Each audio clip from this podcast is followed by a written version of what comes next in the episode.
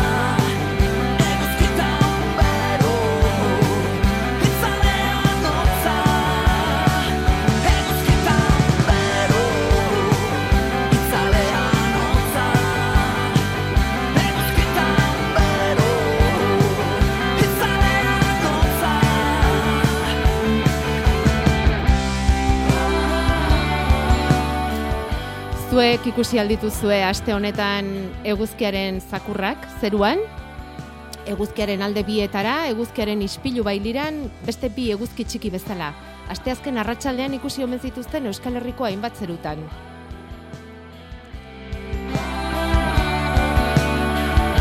Eta eguzki zakurrek komendak arte, eguraldi makurra, hotza eta negu giroa. Baina zakurre bakarrik ez, eguraldi pronostikoek ere hori iragarri dute, aldaketa bortitza bihar arratsalderako eta hortik aurrera negua berriz, maiatzean. Bueno, pello zabalari entzungo diogu, ea zer, eta haren eguraldiarekin Jakoba Errekondori e, gure lore, baratze eta basoetan ea zer lan egin ditzakegun galdetuko diogu. Naiz eta ilargi egutegiaren arabera, bi egunok jai hartu beharko genituzkeen, landaketarako esan nahi dugu, eh? Lanerako egun desegokiak omen dira eta maiatzaren zortzi eta bederatzia izue. Bueno, gaur amarrak arte osto eguna eta amarretatik aurrera atxeden. Ba, ea nola moldatzen zareten, uraz azerba eta azak landatu eta landa berri entzun biak batera egiteko. Eguzkiaren ferekak erreko nauen beldur Itzalean bihotza ausartu Bederatziak eta 6 minutu erantxe egunon deizuela denoi aitor arzeluz eta bion eh, partetik, biok prest maiatzaren zortziko ediziori ekiteko zuek ere alaxe espero zaituztegu ze gu laurok osatzen dugun talde hau oso txiki geratzen da zuen babesik gabe. Asteragoaz gaur atun arrantzutik hasi behar dugu.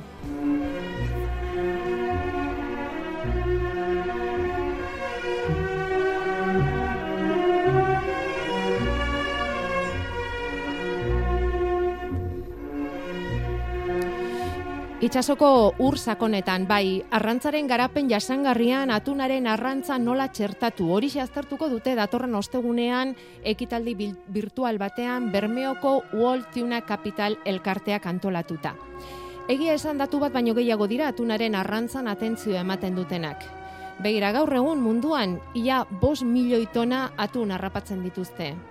Eta askoz gehiago harrapatzeko tarterik ez dago. Eta atun harrapatzen aritzen den sektorearentzat etorkizuna ziurtatzea oso garrantzitsua da. Kontutan izanik Euskadin atunontzi izozkailuaren baliokateak bederatzireun eta hogeita lau milioi euro fakturatzen dituela, eta iru mila eta eun pertsonari enplegua eman.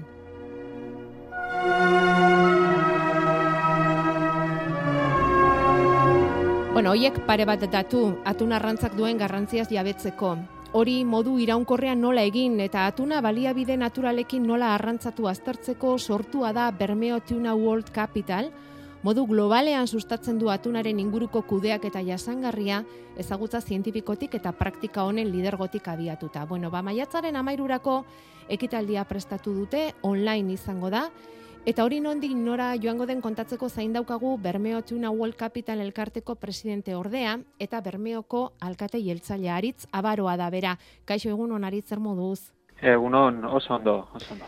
Bueno, gaur egun harrapatzen diren atun kantitateak harrapatzen segi ezkero, etorkizun beltza ikusten duzu Bermeo Tuna World Capitaletik, ezta? Ze gaur egun mm, diozue maksimo iraunkorrean euneko laurogeita amasei arrantzatzen dela. Horrez Bai, esan nahi da. Ba, bueno, horrek esan nahi du, e, zorrotzak izan behar garela arrantzan kudeaketan, eguneko laro gehieta amaseian egoteak adierazten du, bueno, ba, hortik gorako guztia, baina iraunkortasunetik kanpo gongo litzatekeela, eta hortik aurrerako arrantza guztiak, bueno, ba, sektoreari berari eta nola ez, ba, ingurumenari eta espeziari bakalteak eragingo lioketela. Beraz, emetik eta aurrera jasangarritasunean oinarrituriko e, programak eta iniziatibak lantzea ezinbestekoa izango dela eta hori da besteak beste Bermeo Goltuna Capital elkarteak sustatu nahi duena. Eta hori ziurtatzeko ze alorretan egin beharko litzateke lana. Batez ere zeri erreparatu beharko litzaie joke, zein dira puntu garrantzitsuak?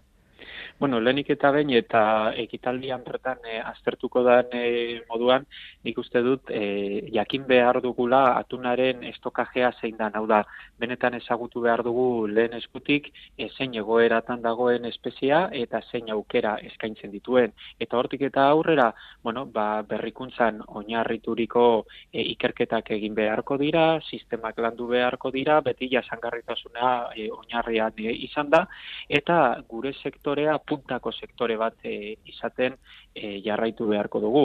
Horretarako lanketak eginez eta adituen e, elkarlana sustatuz beraz, ba, ikerketa, zientzia, e, innovazioa eta ba, teknologia guzti horien aplikazioa eta hor sartzen ditu besteak beste, ba, nola ez, e, ziurtagiriak eta ziurtagiri horiek ba, ematen dituzten balioak, beraz, bueno, hor badago non ikertu, non landu eta zer aplikatu.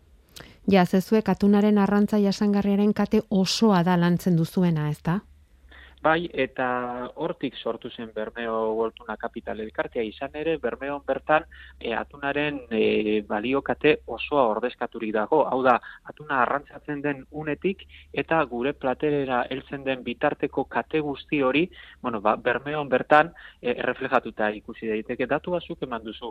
Lau koma e, bederatzi milioi ton atuna harrapatzen dira eta harrapaketa horien guztien euneko amarra, ba, bertoko e, arrantza egiten dute. Beraz, mundu mailan e, kokatzen zerbaiten euneko amarraren ordezkaritza izatea benetan oso garrantzitsua da. Eta hortik sortu zen, ez da? Atuna arra, e, arrantzatzen dugu, atun hori, bueno, nola edo ala, ba, lantzen dugu, eta atun hori landu ostean, ba, salmentan jartzen dugu.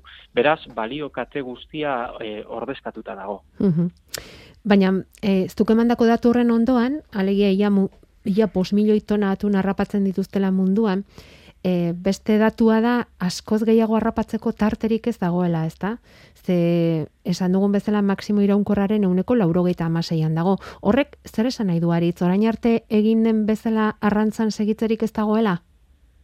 Bueno, nik uste dut e, horrek esan nahi duela, mugak ezarri behar direla, eta kalitatea bermatu behar dela. Hau da, arrantza masibotik eta produktu masiboetatik pasatu behar dela arrantza jasangarri eta kalitatezko produktuetara. Eta hau uste dut gainera gaur egun estrapolatu behar dugula ez arrantzatik, ez arrantza e, aspektura soilik, baizik eta ba, beste hainbat arlotara ere. Bai, espezializatu behar gara jasangarritasunean produktuari balio erantzia gehituz. Eta gizartea gainera e, hori ulertu egin behar du eta balioan jarri behar du. Bueno, eta hori guztia lantzeko esan dugu maiatzaren amairuan, datorren ostegunean egingo duzu topaketa virtual bat amarretan hasita eta hor parte hartzaileen artean eta eta bueno, landuko dituzuen gaien artean dago esate baterako aipatu diguzun atun estoken munduko egoera, Leandro Azko jaurraritzako arrantza zuzendaria, Josu Santiago, aztiko arrantzakudeak eta iraunkorreko koordinatzaile arituko dira, munduko atun estokaren egoerari buruz zer aurreratu dezakegu aritz? Bueno, nik eh, neuk ez ditute eskuartean e, datuak, baina e, badirudi, bueno, ba, hor ja kalkulatuta dagoela zein den e, dagoen estokajea, eta hori uztartu behar dugula e, kontsumo habitoetan atunaren e, kontsumoa nola gorantza doan eta hor da keska sortzen dena, ezta? Gero eta gehiago kontsumitzen dugu, baina estokajea ez doa, ez doa gorantz. eta bueno, badatu hori guztiak aztertuko dira hemen topaketa horretan baiatzaren amairuko topaketa horretan. Kontsumoaren eta merkataritzaren agertoki eta aukerak ere bai, aztertuko dituzte, e, lehen esan den bezala kate osoari erreparatuko zaiolako, ezta? Eta bueno, ba, jasangarritasun horren barruan sartzen direlako kontsumo eta komertzializazio ohiturak ere, ezta? hori da, eta, bueno, ba, hor, e, eroskiko arduradunak ere parte hartuko dute, ba, bueno, ba, merkataritza eta konsumo agertoki horien e, ikuspegiak e, emateko, eta, bueno, uste dut benetan, e, prestatu den, e, tona kapital elkartetik prestatu den e, egitara honek, e, oso ondo ordezkatzen duela aipatzen genuen balio kate hori. Bai, eta besteak beste, e, bueno, ba, hor parte hartuko dutenen artean, Europar Batasuneko atun arrantzategien kontrolaren abanguardian diardutenak ere izango dira, Borja Belasko, arrazkaz, arrantza zaintzako Europar Batasuneko Espainiako ordezkariak ere bai, tartean arrantza ilegalaren gaia ere landuko da, mhm. bueno, aukera hortxe dago, importantea da izena eman behar dela. Bai, oraindik izena emateko aukera dago, eta datua daukagu izan ere gaur gaurkoz ja ehun izan ematetik gora baitaude gehienak estatu e, estatu mailakoak dira baina estatutik kanpora ere ba hainbat partartzaileek izena eman dute beraz bueno ba e, modu telematikoan egingo da zoom bidez e, egingo da eta ba, bueno, web bidez izen emoteko aukera dago. bermeowaltunacapital.org hortxe sartzea nahikoa da, eta bere ala ikusiko duzu, eh? jardunaldia honi dagokion tartea, eta hortxe izena emateko aukera ere badago.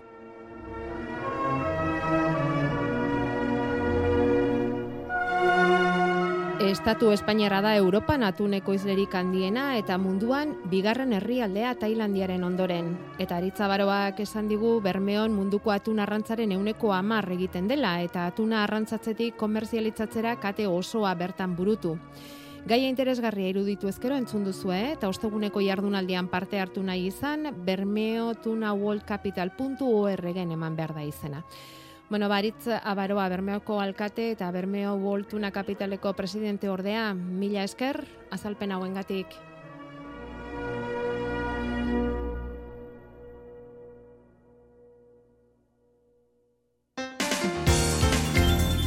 Landa berri. Bederatziak eta laur den oraintxe. Basogintza kezka handiak sortzen ari da azken urteotan gure inguruan, Pinudiak suntzitu dituen banda marroietatik hasi, basoen errentagarritasuna eta beroien bioaniztasunaren arteko orekari eusteko zailtasuna, eukaliptoa eta bertako espeziak, etorkizunerako baso ereduak eragile askoren jomugan daude gaur egun. Baso politika berria garatzen ari dira hemenka etorkizunean baso eredu jasangarriak sortzeko asmoz. Alegin hoietako bat ezagutuko dugu gaur landa berrin, itxasondokoa, Gipuzkoako goierrin dagoen herria, seieun eta berrogei biztan lehinguru ditu, EH Bildu gidatutako udala da, eta nerea berazalankideak alkatearekin hitz egin du herriko basoak berreskuratzeko duten proiektuaz.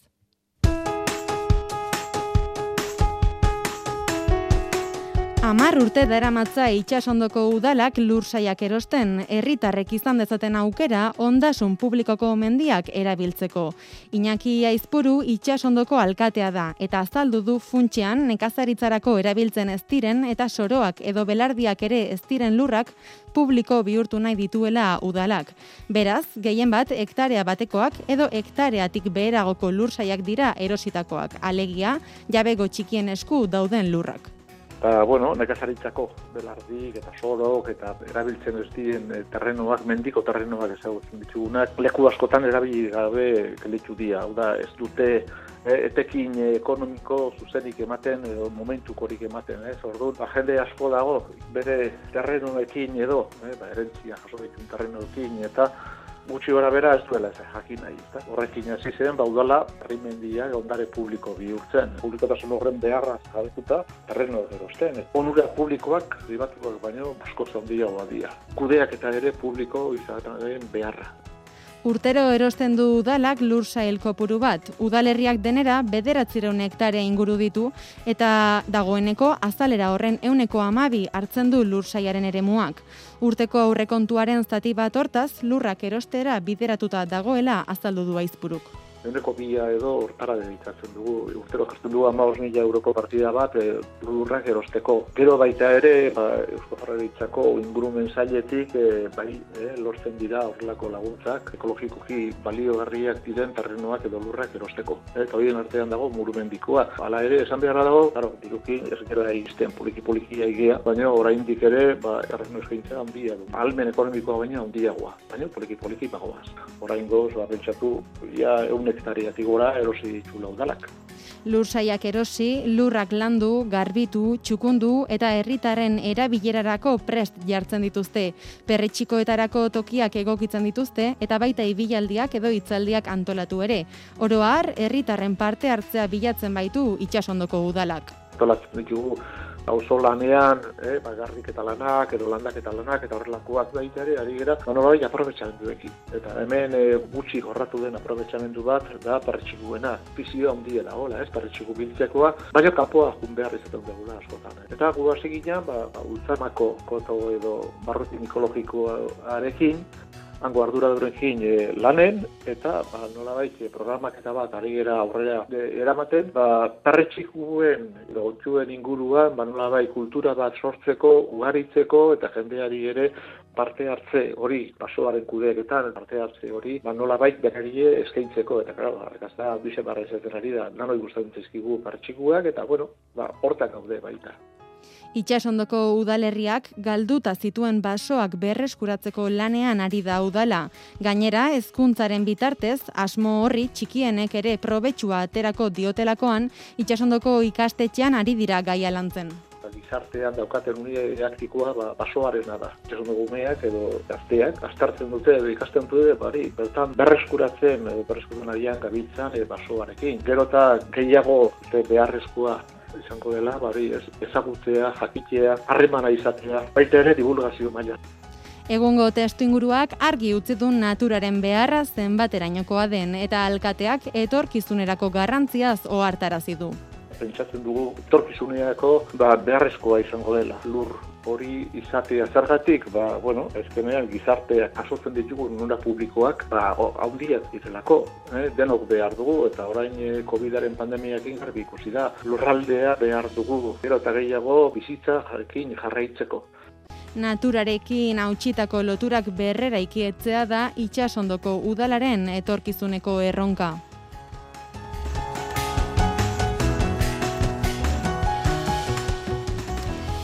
Eta itxasondotik markina semainera, han ere gai ezkaturik basogintza jardunaldiak antolatu dituzte eta datorren asterako maiatzaren amairu eta amabosterako.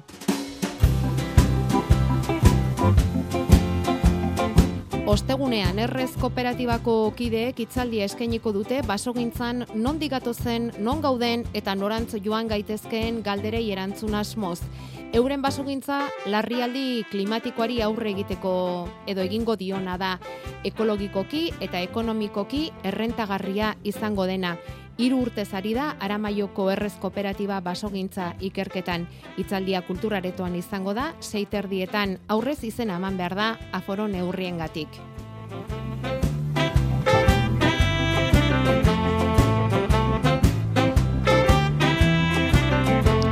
Bestalde maiatzaren amabostean errez kooperatibakoek gidatuta larruskaingo herri basoan zehar bidaia egingo dute pare bat ordu ingurukoa bertako espeziei buruzko argibideak jasoz eta bizitarien galderei erantzunez.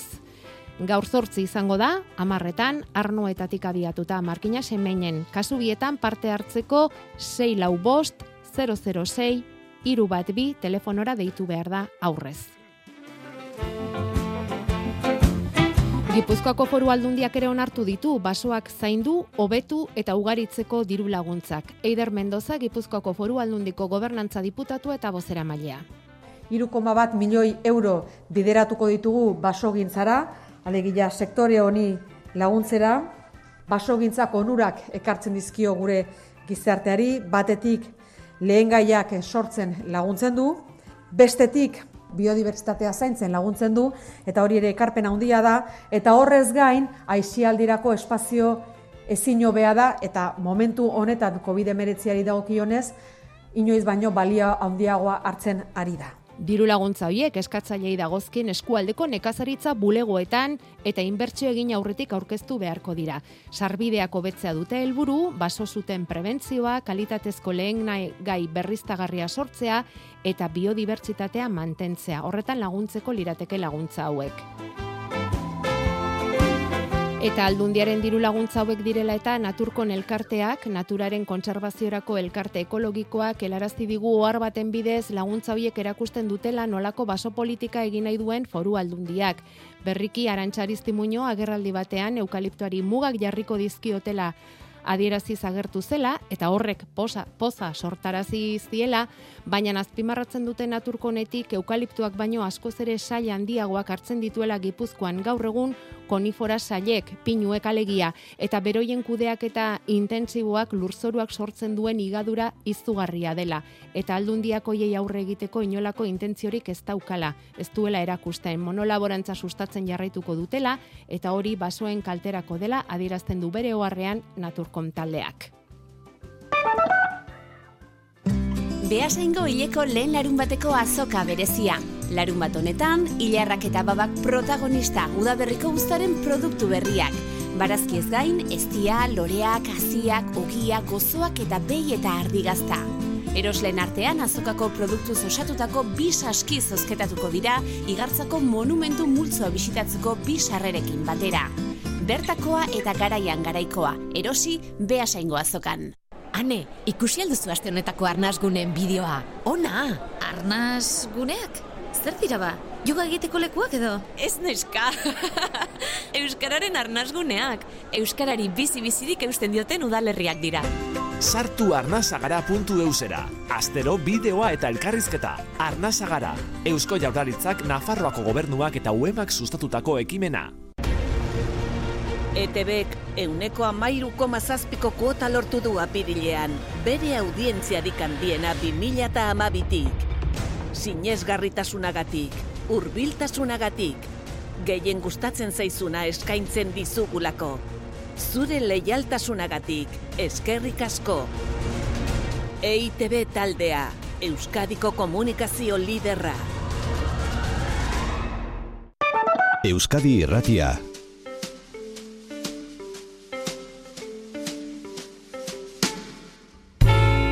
Zuaitzak lurrean daude, bai, fruituak zuaitzetan, bai, bai, baratzak lurrean daude, bai, barazkiak baratzetan, oliategiak baserrietan daude, olioak oliategietan, bai, bai, arrautzak erruten dituzte, bere kabiberoetan.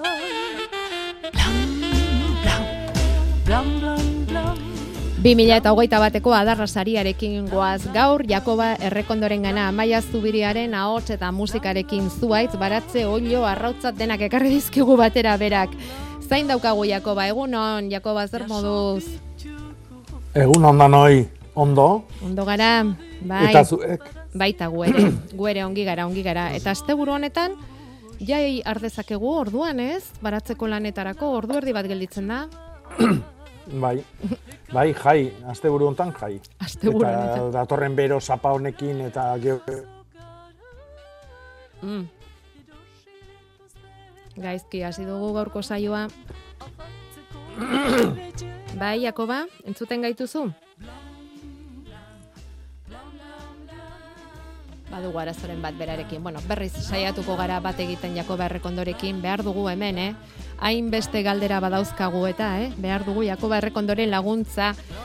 Hemen baratzean lanean ari zaretenak asko zarete, loregintzan ere bai, beti bezala, erantzun ezinala galdera, behar zaitugu Jakoba, ea orain nobea den zurekin daukagun hartu eman hori. Zer esaten ari zinen, bero zapa datorrela eta hobe geldik egotea, ez?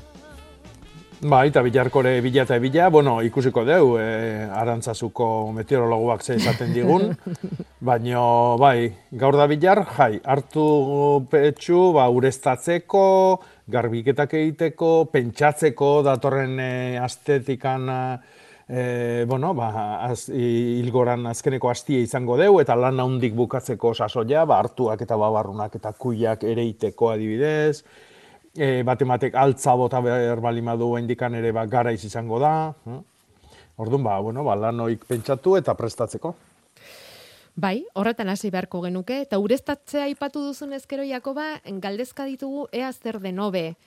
E, guzkia denean, goiz partean, arratsaldean noiz bota behartzaien landare ura, noiz komeni den. Bueno, beti hobia da goizian goiz. On- Onena goizian izatea. No? E, gabian, adibidez, gaur hogeita gradu ingurua jungo gehala, eta gabian ureztatze bali madeu, ba, e, uraren zati handi bat alperri galduko da ba, temperatura berreskuratzen bakarrik. Orduan, hobia da, oain goizian goizi e, ondo ureztatu, sakon ureztatu, eta utzi.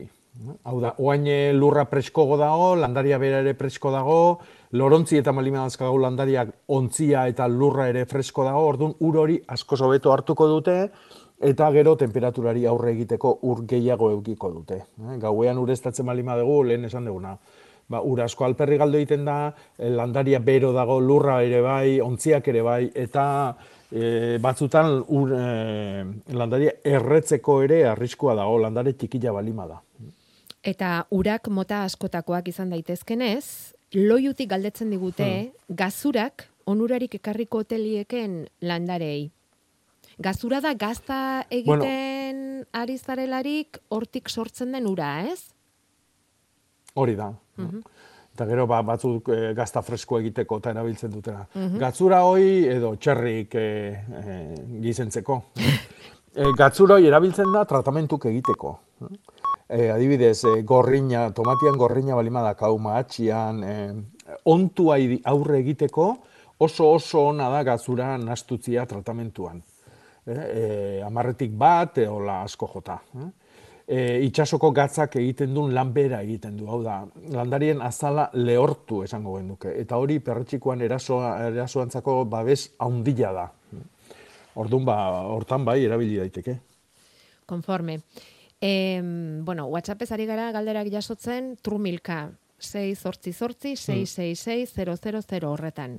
Erantzun ez ala. Eta mirenek erabak du telefonoz deitzea. Pentsatuz seguruagoa izango dela. Bederatzi lau iru 0 bat, bibi 00 edo ez dakigu zergatik. Igual zurekin zuzenean hitz egin nahi duelako. Miren, Bai, egunon, arantxa, egunon, jago ba. Egunon. Beitu, ba, bilbotik Bai. ituten dutzu. Ni nola marilora Hmm. utzen naizele, lorak asna bilor, Bai. dekodaz Bilbok Hmm. balkoian, buganbila itzelak handiak, baina horriz beteta, eta lora Hmm. gitxi ematen dute. Osa, indartzu dauz, baina ez dakit larregi baten diedan jaten, ala ez dakit zendan. Horri berde, berde, berdetxua, baina lorarik ez.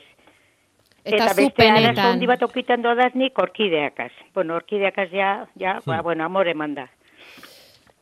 Zer egin daiteke bunga, bat, ba, buganbila- batekin hasiko gea. Bai, bugan bilakaz. Bai, Itzelak, buganbilak, itzela, eh, zer igoteko modukoak, itzelak, handiek. Bai, inauzi egiten dituzu? Ez, Ez. Vale. dobra eh, egiten dut, Eh, bi urtu bueno. horritxuak, forma emanez.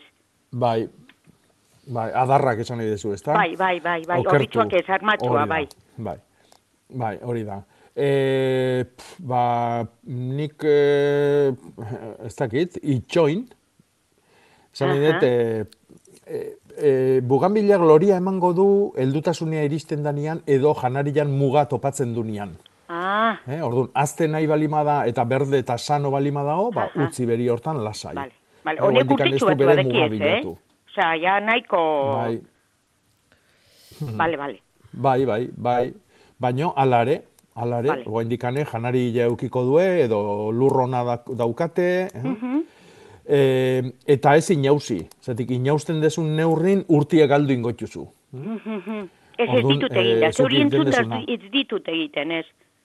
Hori da, eh? okertu eta eta utzi beri hortan, janaririk ez eman, hau da, ongarririk ez eman, Bale.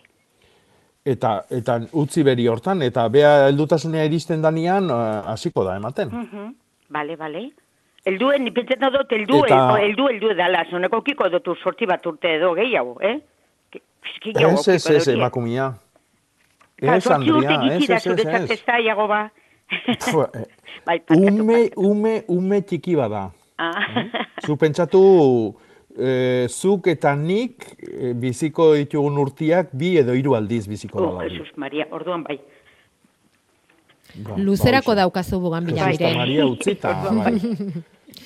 Eta orkidei buruz, zer galdetu nahi zenion edo zer gertatzen zaizu Ba, orkideekin ba? orkideak, ez dakit, e, bintzen ditut, e, pues hori, bea, berak esaten du modura, arritxo kasura bean, baina azten dire zorritxoa. Bai. Nik uste dut, gaizotasuna edo gaizo olako okiten deurie, ez dakite olako Bitxo, bez direz bitxoa, pepegatzen diren gauzatxu batzuk eta alkola gazkentzen diet nik uste du geizotasuna, geizoako iduriela, eta horri gero geratzen diet tximel, tximel, tximel, eta ez dira geratzen hori indartzu gogorra horria. Geratzen dire solako Hmm. larri, larri geratzen dire zorritxuak. Netzako kotxinila da. Bai, izan liteke bai hori. Eh, hori ko, kotxinila kentzen da, zuk esan dezuna, ba, kotoi bat eh, alkoholakin, Aha. baino orkidean kasuan gertatzen da baita eh, lorontziaren barruan, sustraietan, danian eukiko dezu.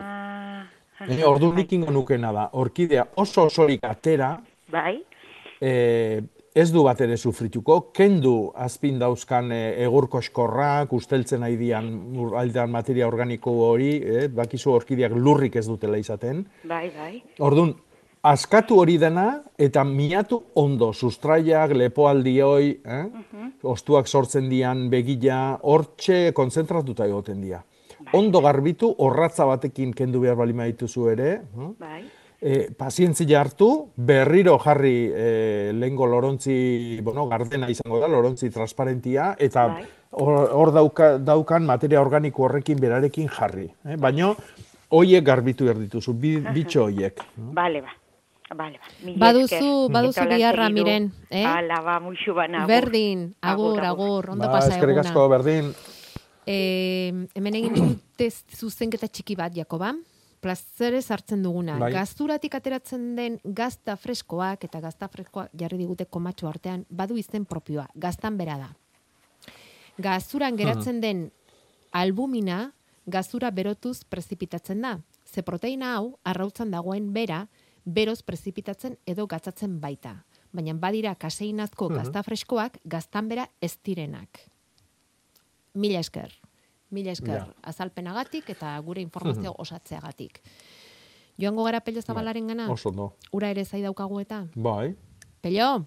Epa. Iepa, zer moduz gaude? Ondo. Bero ez, zarantzazun oraindik ez da bero izango horre. Bueno, bueno, gauen amabos gradu bakarrik egin ditu, ez da hortik etxik. Eta orain hogei, bueno. Apirila lehorra horregatik, eh? Bueno, oro har bai egin duna ez da asko izan, bi egun, hiru azkenean, Hmm. hola, euria ba, bota duna, baina bai, tokatzen zaio baino gutxigo, eskasa marribili da, bueno. A ber, ze ekartzen duen urrengo honek, Zer, zer dator, zer dator, bihar eguerditik aurrera, aldaketa bortitza, eta temperatura bueno, jaistea, eta zer hori diozu ikusi zuk? beharko da, bertoki bakoitzean mm, egokituko da. Bueno, gaur sano-sano. Mhm. E, bero, baina hori bero gehiegi ere behar bada bai, e, untara ez gaude egokituta nola bait, eta hogeita maika amabi gradu, edo toki batzuetan gehiago, eta iba golpian hori esatezu guf. Uf. Baina horrekin gertatzen dena da, bueno, bero hori dena gora kadijoa, eta gaur goitzen bertan gora begiratu duenak ikusiko zuen, ba, hor pasadiran e, abioi hoiek eta emandako izetzura, aiba, hortxe gelditzen dela eta hortxe jarraitzen duela geota potologo, horrek esan nahi du horotza da. Orduan, bero honek lainoak errez formatuko ditula, goi hoietan eta hori lainoak daudenean, ba, aiba, ibili beharko da kontuz, kontrastea hundie balin bada, bi adibidez ekaitzetara jodezake, eta ia ekaitzekin ba, gelditzen gera, ez dakizula zenbateraino joko dun toki batzutan ba, litro pila batekin, da beste batzutan hotz asko eta euri gutxi, baino hori, ez egon kortasun bat ekarriko du horrek, bihar arraltzaldean, eta gero astelenean ere goizean bertan eta arratsaldean eta ez da, ez da forma libiliko, zein ez dakila momentu batzutan, baina euria behintzat bota dezake ba, amar edo amabost edo toki batzutan hogei ere bai, orduan, ba, ja astelena, aste artea ere ez zain zaildua, baina edozein momentutan zeo zer botatzeko eran eta izan lizke ama bost litro edo eta bost, e, baino errex botatzeko eran. Orduan, kargai gehiena hortxe izango litzake.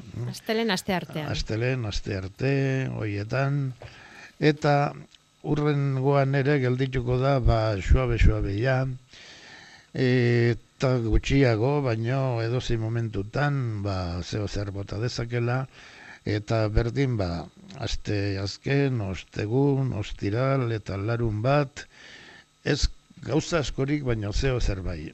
Orduan, nik uste dut, e, bueno, gure Gozatu elementua, bai. aste onterakoa, e, beharko du izan guardasola, lehenago guardasola esaten genion hori. Eta gabardina eta oinetako onak berriz ere, eh? Bai, baina guardasolak balioko du euritako ere. Aha, aha. Orduan.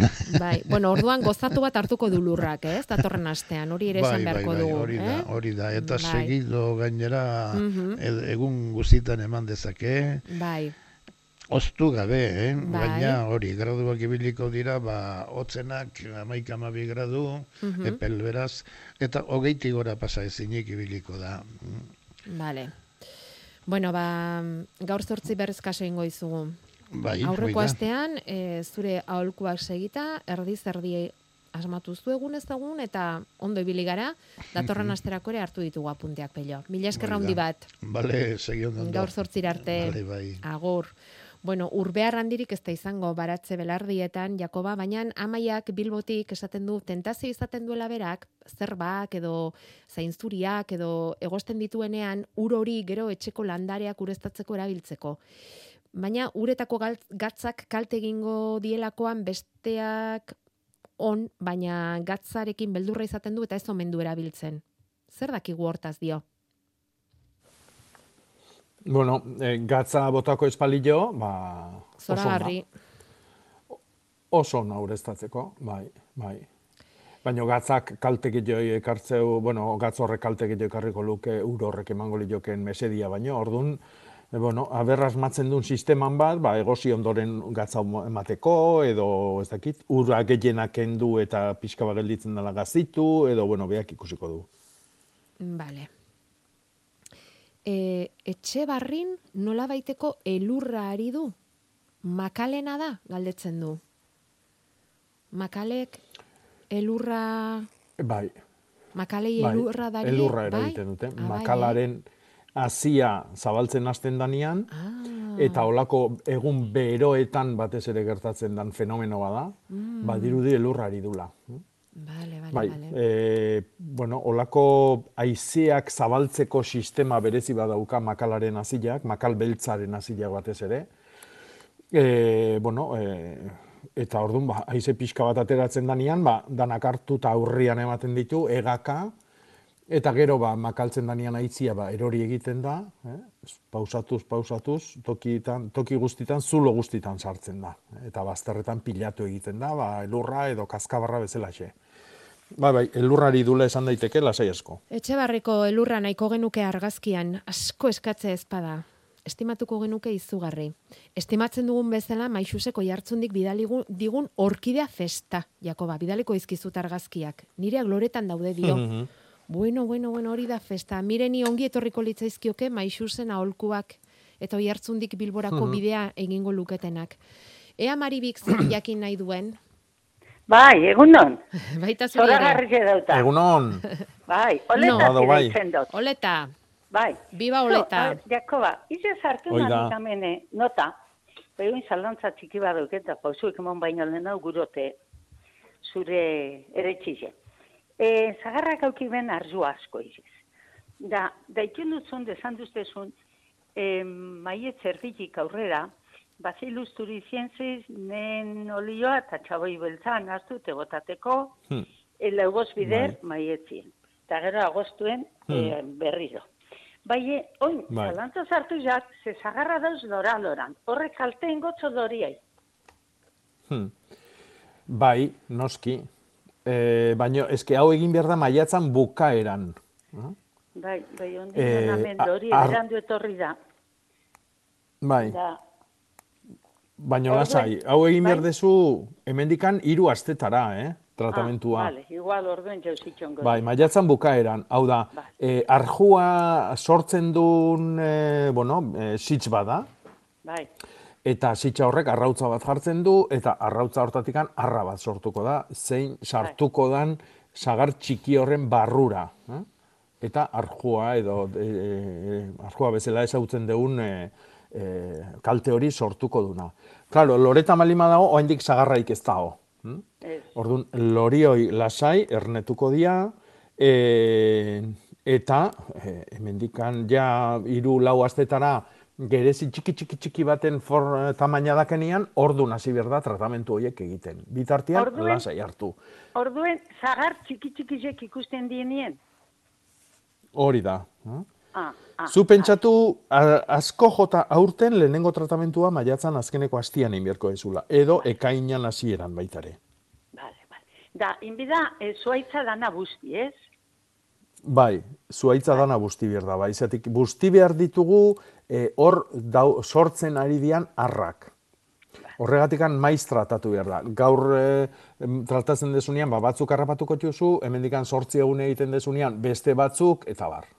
Eh? Ah, Horretikan ba, tratamentua errepikatu egin behar da, eta aldala zuaitza alde guztitatikan busti behar dezu. Bai. Oso ondo. Ah, ba, bitu, beste gozaten txetorri zate burure. Zu leka segunetan topetan duzu eh, ja, eh, leka eraiteko egunik onena? Oletaz, eh? Eh, bueno, Oleta eh, osada. Bueno, hilgora izan beharko luke, bai, Eta fruitu eguna balima da, hobeto. Eh? Adibidez, eh, astelena eta asteartia. Zuretzako, hoi, eh, azkarregi balima da, hotza asko egiten dulako, bai, adibidez, hogeita behatzila ere oso egun ona izango da. bale. Mm? Ba, ja, urrungo hilgoran danoi. gogea, eh, Dauku, ondo. olako maixu bat aukitie, hain ondo azaltzi gauza. Bai, Eskerrik asko. Ta beti zuek puntual. horreotia nadakau, zuertia. Maribi, beti puntual, utzik egin gabe gainera, eh? Hori, hori, hori. Hori, hori, eh? Txintxo, txintxo, eh? Hori, hori. Bueno, txintxo, txintxorena, hori Hoi ja da. ez dakit, eh? Baina, bueno. Bueno, ba, Ondo izan. entzuten dune bai. Ondo izan, agur. Vale, eskerrik asko, bardin. Are jo, Aizu, hemen. Jakoba beste batzuek sagarraren kasuan dauzkate xomorroak, bidali izkigute ba argazkiak, nik ez da ze xomorro mota Hmm. diren hoiek, hau ez da sitxa, ez da? Ze, ze, xomorro mota ez, hori Ah, zorrik dira, eh? ah, argazkiko dira. zorriak dira. Eh? Tratamentu beha du, eh? Vale. Tratamentu berdin-berdina, ni molilua Bacillus thuringiensisa jaboi potasikoa, e, eta asunan urakin laguntzen balima dugu, asunan mindakin laguntzen balima dugu, ata hobia, e, ba hori, ba, bu, ondo busti. Eh? Ondo busti, beak busti berdia eta beak sortzen dituzten umiak, eh? atzeratzeko. Vale. Bai, normalian e, dauneako ja sortu balimadia esan nahi du ba, nitrogeno asko dagon e, edo ongarrik eta gehiagia indan lur batian egongo diala seguruna sagarlandarioik. Mhm. Zatik, e, hola puja gurigua ematen dute, azkarrago azten dira, xamurragoak dira, eta orduan ba, zorriak nola ziztatu egiten du, izardia zurrupatzeko, ba, aik nahi izaten ditu, noski. Mhm. Bakoitzak badu bere sekretua. Eta mm, Bai. behin, e, ba ez dakit horrelako insektu ez eta ari garen ezkero, mm, beste batek galdetzen digu zorri edo pulgoiak dauzkala baratzean, eta jaboi potasikoa eta salda bordelesaz gain zehoze milagrosoa baote dagoen. Bueno, milagroik ez dao, e, lanak ondo itia baino milagro handigoik ez dao. Eh? Orduan leheno esan detena. Eh? Kontuz ongarrik eta gehiagizkuakin, e, nitrogeno asko da ontokin e, berdia, zarba, adarrak, ostua gehiago azten da, azkarrago azten da, biguinagoa da, xamurragoa da, eta zorrik horrea jongo dira. eh? Orduan, e, ongarrik eta nitrogenoa kontrolatu, karia erabili mm, ongarri joi e, neutralizatzeko esango genduke, eta, eta besteik ez, besteik ez zait okurritzen. Bueno, ba horrekin saiatu beharko dugu. Barkatu aitor raztu zait, zein esan didazu? Rosario, Rosario daukagula zai. Aurrera, Rosario. Bai, kaixo egunon, bikote. Bai, egunon, egunon. Egunon. Bai, egunon. A ber, galdera bat. Bera, nahi asko gustatu zitzaian eh, txiki txikitatik, ba, eun horriko arroza hoi. Eta ordun nire baratzatxoa dauket eta han nun aldatuta eta aurrenek urtean, ba, eman ziten lore bat beste, baino, Gio aldatu nituen bere adartxoa ba, toki askotan, baina guain, e, itxegiete gora, gora, gora, eta pepitek ez du hartzen. Eta hoi, zeratik ote da, no, hoi jakin nahi dut. Bueno, eh, eun, eun horrikoa deitzen dan arrosa hori da, oain eh, justu udaberrin bakarrik loretzen dan arrosa usaitxu bat, ezta? Hoi da, hoi da, bai. bai. Arrosa kolorekoa. Hoi da, hoi da. Bai. Bueno, Bai. eh, inausten dezu? E, bai, e, aurrenekoa bai inausti, inausi nun eta gero haren adartxoa, ba, jarri nituen beste leku askotan, da, eske danak Hmm, gora, gora, bai. gora, itxiete. Bai. Bueno, eh, la, arrosa, arrosa ondo honek, hazi inbier du loria Ah, emateko. utzi. Zuk urtero inauste malima ezu, berriz ez dizu emango. Ah, bueno, bueno.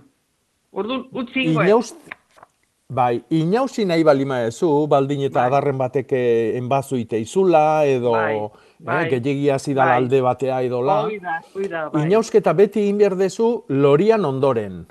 Ah, bueno. Eta ez Eh, badit horren lorek ematen le- utzi, eh? Ez badit lorek ematen Utzi. utzi. Bueno, bueno. Utzi, ez aurten Vale. ez dizu emango, eh, negun edo udazkenian inausi dezulako. Ja, ja. Orduan, inausketa egin beharko zenuke urrengo urtean utzi beri hortan, Hoi da, aurten hasi dian adarroik loria emango hue, eta Bai. gero maiatzian loria bukatzen danean, Bai. orduan egin inausketa. Bueno, ba, hoxe zan ba. Bueno. Hala, Bai. mila esker. Ia ba, urrengo urtean jarraitu. Berdin, berdin. berri hobiak ditugun urrengo urtean. Hoi da, hoi da. Hale ba, hala. Eskertzu izue. Bale ba, adio. Eskerrak zuei deitzagatik, ahotsa jartzeagatik, eta esan dugu, eh? gu hemen larun batero baritzen garen laurok ezkara ezer, hemen talde handitzen ez badugu. Aitor, audioa favorez. Hau ere, larrosei lotuta. Egunon, larrosak moztu gabeta dauzkaunak joan gabe egon geanak hemen. Zein behar deu larrosa horiekin? Podau, ez podau, nola podau, eskarrik asko. Bakizu, bihartik aurrera, gaur, gauerditik aurrera, neurriak lasatuko direnez, eta itxiera perimetralak bukatuko direnez, orain mugimendua errezagoa izango da, eta joan ezin eta bisitatu ezin zituzten larrosa horiek bisitatu izango dituzte hauek, garai ona da, hauekin jausteko, Jakoba? Mhm. Eh, ez, inolare ez. Hau da, asko sobia da urten beri hortan utzi, eta ikusi zer gertatzen dan. Eh? Baina oain, oaingo inausketak egingo luke eh, lorealdi ila osua esango genuke zapuztu. Orduan, hobia deu, ba, eh, hoi adarren bat lehen esan deuna, ba, pasabide baten ingurun, edo arantzakin eh, ar- heltzeko arriskua balima dago, ba, uaxe moztu, baino inausketa, inausketa bezala ulertzen dugun eh, mozte orokor hori ez egin oain. Hobia da beri hortan utzi eta urrengo urtean ba, berreskuratuko deu. Eh, ba, bueno, panorama txarronek ba, ikustezu, landaretan ere eragina du, azken beltzian. Azken beltzean, honek, bai, ala dauka, bai. Bakarren bat deika ari zaigu WhatsAppera ez zuzenean deitu bederatzi lau iru 0 bat bibi 00ra. E, WhatsAppez ezin dugu deirik jaso. Bestela utzi audio bat grabatuta hori bai, hori posible da. Goazen baratzera momentutxo batean, Jakoba, tomate landareak atera ditut alekatik erositako aziekin, eta orain ostoetan puntu grisak ateratzen hasi zaizkie. Laguntza mesedez, koro. E, Bueno, eh, pun- puntu puntu grisoiek daude, grisoi- e, oi, barkatu, eh? ostoaren behekaldean, eh, ostoaren, nola esango nizuke, eh, azpikoz gainera jarrita azpialdean. Bai, ostopian, ez? Hori, hori, bai, bai. Eh, eh, a ber, eh, kontuz, porque igual berez klasi horrek ala du. hm? Eh, tomate guztik ez dira berdinak, eta batzuk iletsuagoa dira, beste batzuk olako txantxa batzu dazke, eta bar. Eh? Orduan, landaria normal azte nahi balima da, ni ez nitzake pre preokupatuko. Eh? Beste gauza bada, hortikan hasi eta ostua zimurtzen, e, bueno, e, ilartzen haste balima da muturren bat, edo la, ordu hasi berko genduke, e, bueno, ba, gaski pentsatzen. E, grisa zurizka balima da zurinen bat izan daiteke, eta orduan sufriarekin tratatu beharko genduke, baina, baina esate izute, eh? nik pixka bateko tartia utzin goni joke landaria, ja ber nundik noa jotzen duen ikusteko. Eh? Eta holako gauza, e, oi bazi murzulo, e, puntu, e, erretako puntuk e, ilartutako muturrik espalima da saltzen, ba, agian bere ezaugarri bada. Noiz e, landatu behar ditugu tomateak, tomate landarak, hori ere makina batek galdetu digu eta? Bueno, landatzeko sasoia beti hilbera da, hilberan amasetian sartuko gea, bilar zortzi, Eta tomate, piper, kuiak, hau da, fruta emango duen landare jendi dana e, landatzeko, egunak izango dira emeretzi, hogei eta hogeita bat. Egun onenak. Landatzeko. Eta orain, galdera. Bai. Sandia aziak ere inditut olioain xima horrondoan. Aterako direla uste duzu? Zeatik ez? Bale.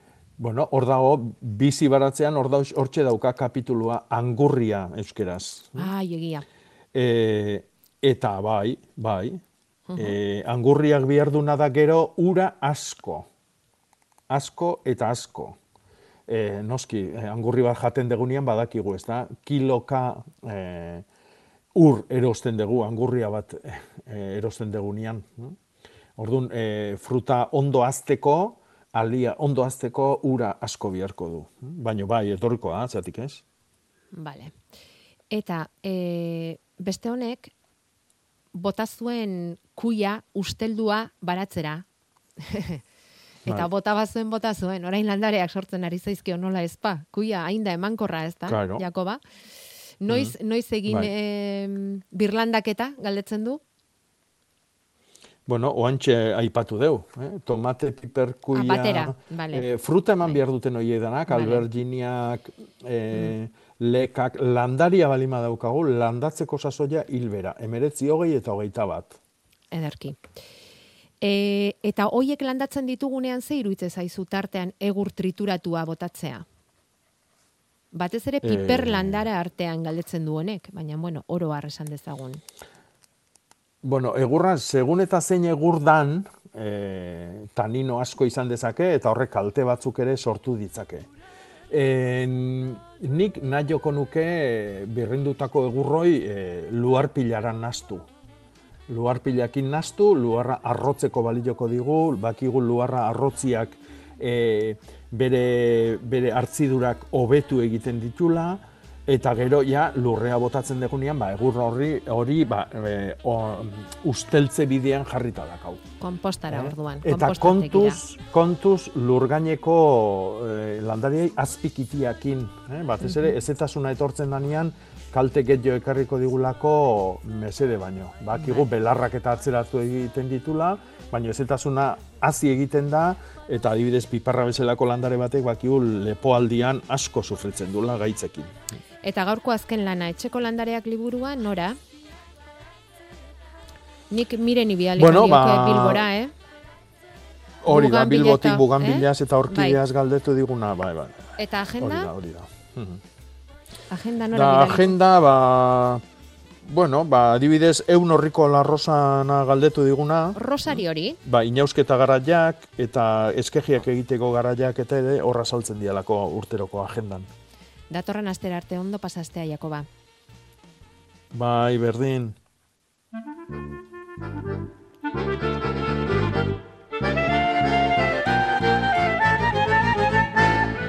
Nafarroan, Fontellasan egiten duten Artajo Amar olioak urrezko lehoiaren sarirako finalista izatea lortu du Italian egiten duten lehiaketa garrantzitsuan. Oliogile kantolatutako lehiaketa da, independientea erabat eta horregatik ere badu garrantzi berezia hartajo amar olioa finalisten artean egoteak. Arroniz varietatearekin egindako oliba olio birgen berezia da eta italiatik fontelesera etorri da saria. Ikusi dugu hartajo hamar olioa beirazko botellan saltzen dutela, eta latan ere bai litro gehiago direnean, ba Andaluziako nekazal ingeniari batek oliba ezurrak baliatuz plastikoaren ordezko materialea sortu du, eta hori eskaini die olio zainei horrekin botelak egin eta olioa oliba ezurrez eginiko boteletan sartzeko. Juan Antonio Caballero da nekazaritzako ingeniari teknikoa eta asmakuntzaren ondoren esan du munduko olio zain guztien eskura jartzen duela berak asmatua. Erabilera zabaltzen nahi duela eta ez bera aberastea. Covidaren kontrako txertoak garatzen ari direnen farmazeutikak ez bezala. Olioen ezurrak plastikoaren ordezkoa egiteko eta arekin olio botelak. Oliorik izango den ala ez ez dakigu, agian bai, baina bi arrasiko da Nafarroan mendialdeko azoka ibiltaria. Arriben, araitz bailarako ekoizleei lehentasuna emanez. Leitzan astekoak ziren, baina COVID-agatiko egoera eskasagatik ez zuten egiterik izan. Amarterdietatik ordu bietara bi arrogeita bi postu eskueran, eta amabiterdietan sortu berri den abelarte elkartearen aurkezpena egingo dute. Nafarroako mendialdeko baserritarren elkarte berria da. Idazkaria gotzena sestorain, berak aurreratu zigun landa berrin, ze asmorekin sortu duten elkarte hau agroekologiaren bidea lantzea, jadanik e, badaude hainbat eta hainbat ekimen e, martxan eta gure lana izanen da baserritar elkarte bezala, batetik e, baserritarrak agroekologiaren bide honetan dugun arazoei ba, soluzio kolektiboak bilatzea eta bestetik ba, bueno, aipatu duten elikadura sistema horren eraikuntzan ba, gure ekarpenak egitea. Bueno, eta gaurkoak honekin beharko du, goizean zer nahi baldin baduzue amaraunean elkartuko gara, eta gaur besteak beste amaikaterdietan Enrique Arberaz izango dugu. Perretxiko iburuz, arituko gara berarekin udaberriko perretxikoak, zizak, orduñakoa, lauro gehi izenetik gora ba omen ditu. Izana ere bai, ez izena bakarrik. Dani Lasak osatuko du Arberazen jarduna.